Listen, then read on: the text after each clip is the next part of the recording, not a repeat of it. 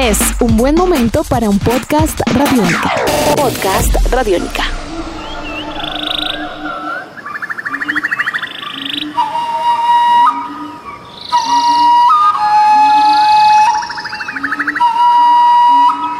Hola, bienvenidos al podcast de Chévere Pensar en Voz Alta. Yo soy Aleja Beltrán y con la producción de Jairo Rocha y Adriana Díaz iniciamos un nuevo episodio. En esta ocasión queremos invitarlos a un viaje que nos llevará a conocer un lugar mágico del territorio colombiano, la Sierra Nevada de Santa Marta, pero en esta ocasión acompañado de un café.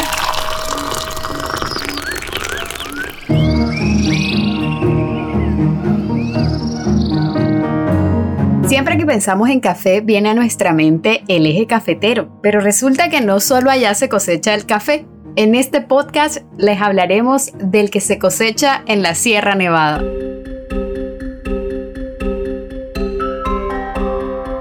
Colombia es reconocida por la calidad del café que produce, siendo la Sierra Nevada de Santa Marta una de las subregiones del territorio nacional con unas características particulares que dan como resultado la gran diversidad de sus granos, entre los que encontramos el arábico, agridulce y chocolatoso de baja acidez. La temporada de cosecha se extiende desde octubre hasta febrero, un trabajo en el que se involucran familias completas, ya que debido a la época lluviosa en el país y al arduo trabajo trabajo de recolecta en las fincas productoras, la manera de trasladar el grano a los centros de acopio es en mula. La producción de café de la Sierra Nevada es aproximadamente de 1.5 millones de kilos y se cultiva a una altura de 1.700 metros sobre el nivel del mar. Los granos germinan bajo los principios ancestrales de siembra y cuidado de los indígenas, en armonía con el medio ambiente. De hecho, cuando alguien quiere sembrar y cosechar, debe pedirle permiso al mamo para poderlo hacer. Y del mismo modo, el mamo pide permiso a la Madre Tierra para realizar esta actividad. Por eso en los territorios recuperados de la Sierra Nevada, los indígenas han cultivado el café para, más allá de un beneficio comercial, regenerar sus tierras devastadas. Para conocer más sobre estos procesos ancestrales, conversamos con Emilio Chaparro, un líder mamo de esta subregión. Saludo con inmenso gratitud con la luz del universo. Bueno, para contarle un poco de la siembra de café, acá nosotros sembramos, o sea, muchas cosas que nosotros sembramos y todos son importantes porque la madre tierra es dueño de la vida. Entonces, cada mata tiene su pensamiento, su espíritu y su vida. Y a la vez, bueno, nosotros la siembra de café, o sea, el proceso de la siembra de café en nuestra comunidad del territorio es importante porque es conocer y entenderlo cada matas cuál es la luz, la energía que conserva, ¿no? Entonces, los mayores, los sabios lo han detectado que el cultivo de café es para entender de los restos árboles de la naturaleza porque tiene sus tiempos y también tiene su espacio. Entonces, café, más que todo, nosotros lo sembramos por microlote. Y también, pero de ahí nosotros hemos venido entendiendo lo que la sociedad mayoritaria también lo ha tomado importancia en el tema de negocio.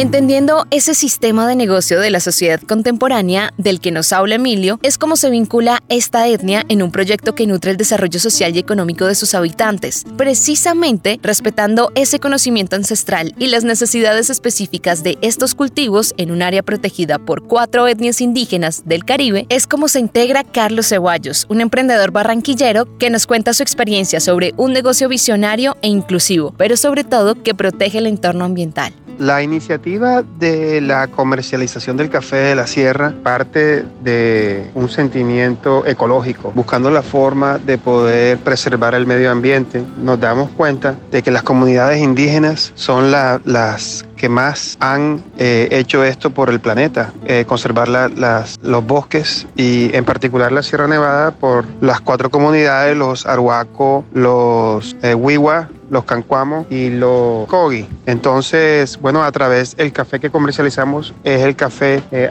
pero todas las otras comunidades también lo, lo comercializan y a través de esa comercialización es un apoyo que le damos a las comunidades para que ellos eh, puedan seguir preservando el medio ambiente. Pero la caficultura del Magdalena posee características particulares que la diferencian de otras regiones del país. Su situación geográfica por encontrarse en el extremo norte de Colombia le confiere una oferta ambiental que obliga a tener plantaciones de café a una altura sobre el nivel del mar menor que en el centro y sur del país. Además, en la Sierra Nevada de Santa Marta es necesario el uso de árboles de sombra. De hecho, actualmente el 93% del área cultivada con café cuenta con sombrío total o parcial, como consecuencia de la alta radiación solar y del pronunciado déficit hídrico que se concentra entre finales de diciembre y principios de abril. Bueno, la diferencia del café en la sierra son por lo que nosotros sembramos a través del conocimiento. Pronto por la mata podría ser igual, ¿no? Pero más que todo por el conocimiento y también por el espacio que contiene la energía, ahí donde también la mata trae el sabor y el espacio donde contienen diferentes formas de, de atraer el sabor el negocio con Carlos Ceballos fue para entenderlo un poco, hacerlo entender a la gente al respecto ¿no? de café humaque. Humaque quiere decir que en cada lugar, en cada espacio hay su propio conocimientos energéticos y también que es, conservan la vida de cada uno de que existe allí entonces para desarrollar en nuestra comunidad y hacerlo entender a la gente, alimentar en el conocimiento y a la, experiencia de la naturaleza, ¿no? al conocimiento de la naturaleza.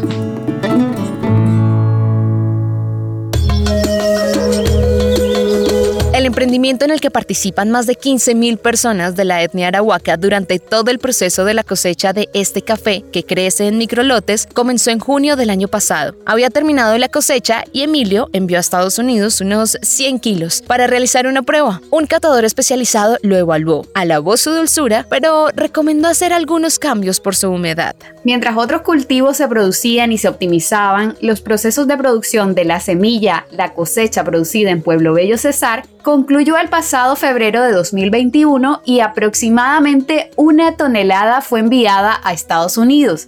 Así, el café que crece en microlotes de policultivo bajo la sombra del bosque de la Sierra Nevada comenzaba su recorrido por el extranjero con gran aceptación. La organización eh, con las comunidades ha sido inicialmente a través de Emilio Chaparro, que es mi socio, es un líder arhuaco, su nombre Ica es Bunkwani Maku, quien tuvo la visión eh, de crear esta empresa y a través de él eh, obtenemos el café de las diversas familias y mamos aledañas a Nabusimaque. Sin embargo, también hemos tenido negocios con Luceli Torres, de, que lidera la organización uh, Huiracaco en el Magdalena, y otros jóvenes jóvenes que se están formando también nos han contactado, los cuales todavía no hemos empezado a, a, tener negocios con ellos, pero hay jóvenes indígenas que están creando sus organizaciones cooperativas con las cuales también tenemos intención de, de negociar. Pero lo más importante de este proyecto es el respeto por las tradiciones y el interés por la conservación de la cultura de las etnias indígenas habitantes de la región. Para los arhuacos, por ejemplo, es primordial que antes de recoger el café, los mamos se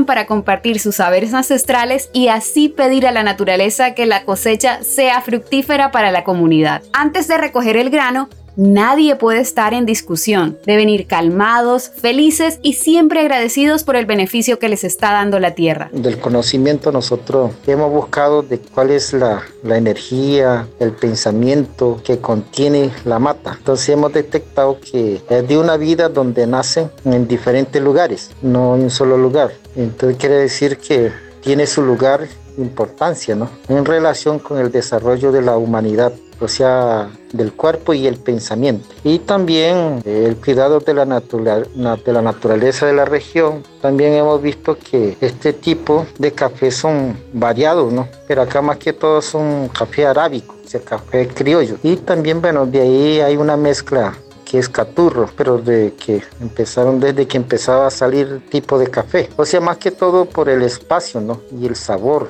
energéticos. Y nosotros sembramos a través de la luna, de la estrella, o sea, más que todo para entender la, la luz de la estrella y, el, y la luna. También el equinoccio, el solsticio de la luna. Más que todo nosotros sembramos en el mes de, de marzo. Entonces no sembramos por sembrar. Las siembras las hacen los indígenas por lo general eh, a cargo o guiados por un, un, mamo y ellos utilizan todos sus conocimientos agroforestales ancestrales para no solamente preservar sino regenerar el medio ambiente. Ese es el objetivo eh, de este emprendimiento.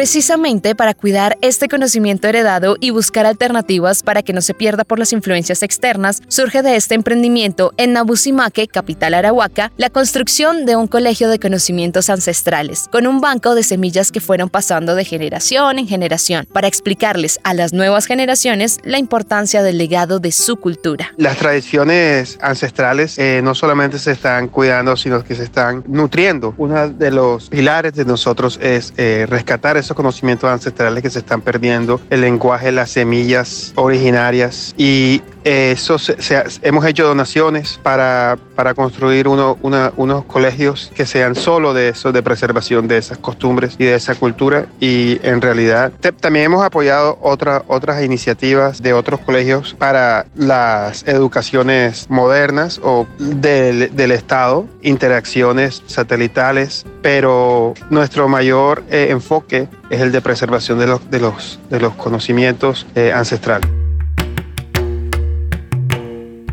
Llegamos al final de este episodio reconociendo la importancia de las tradiciones ancestrales en los cultivos y en el cuidado medioambiental de las comunidades indígenas y su compromiso para que la madre tierra sea conservada de la manera más óptima posible a través de una convivencia respetuosa por cada uno de los hábitats. Lo más importante es comprender que este no es solo un compromiso de las comunidades indígenas, sino que nosotros podemos contribuir consumiendo productos que sean amigables con el medio ambiente y permitiendo que estas cadenas de producción en las que participan distintos grupos étnicos desarrollen su capacidad para el mejoramiento de su calidad de vida. También los invitamos a que visiten nuestra página web www.radionica.rocks y lean nuestro artículo El Café de la Sierra, un patrimonio ancestral.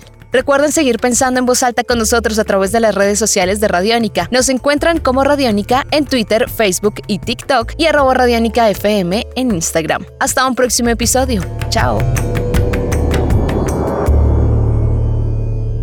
El encierro, la invisibilidad o los virus no solo son términos comunes en la nueva normalidad. Los niños formulan nuevas teorías sobre su significado con grandes respuestas en pequeñas voces. Conócelos en Palabras de Mayores. Palabras de Mayores. Un podcast con Memorosco para escuchar al oído en www.rtbcplay.co o en tus agregadores de podcast favoritos.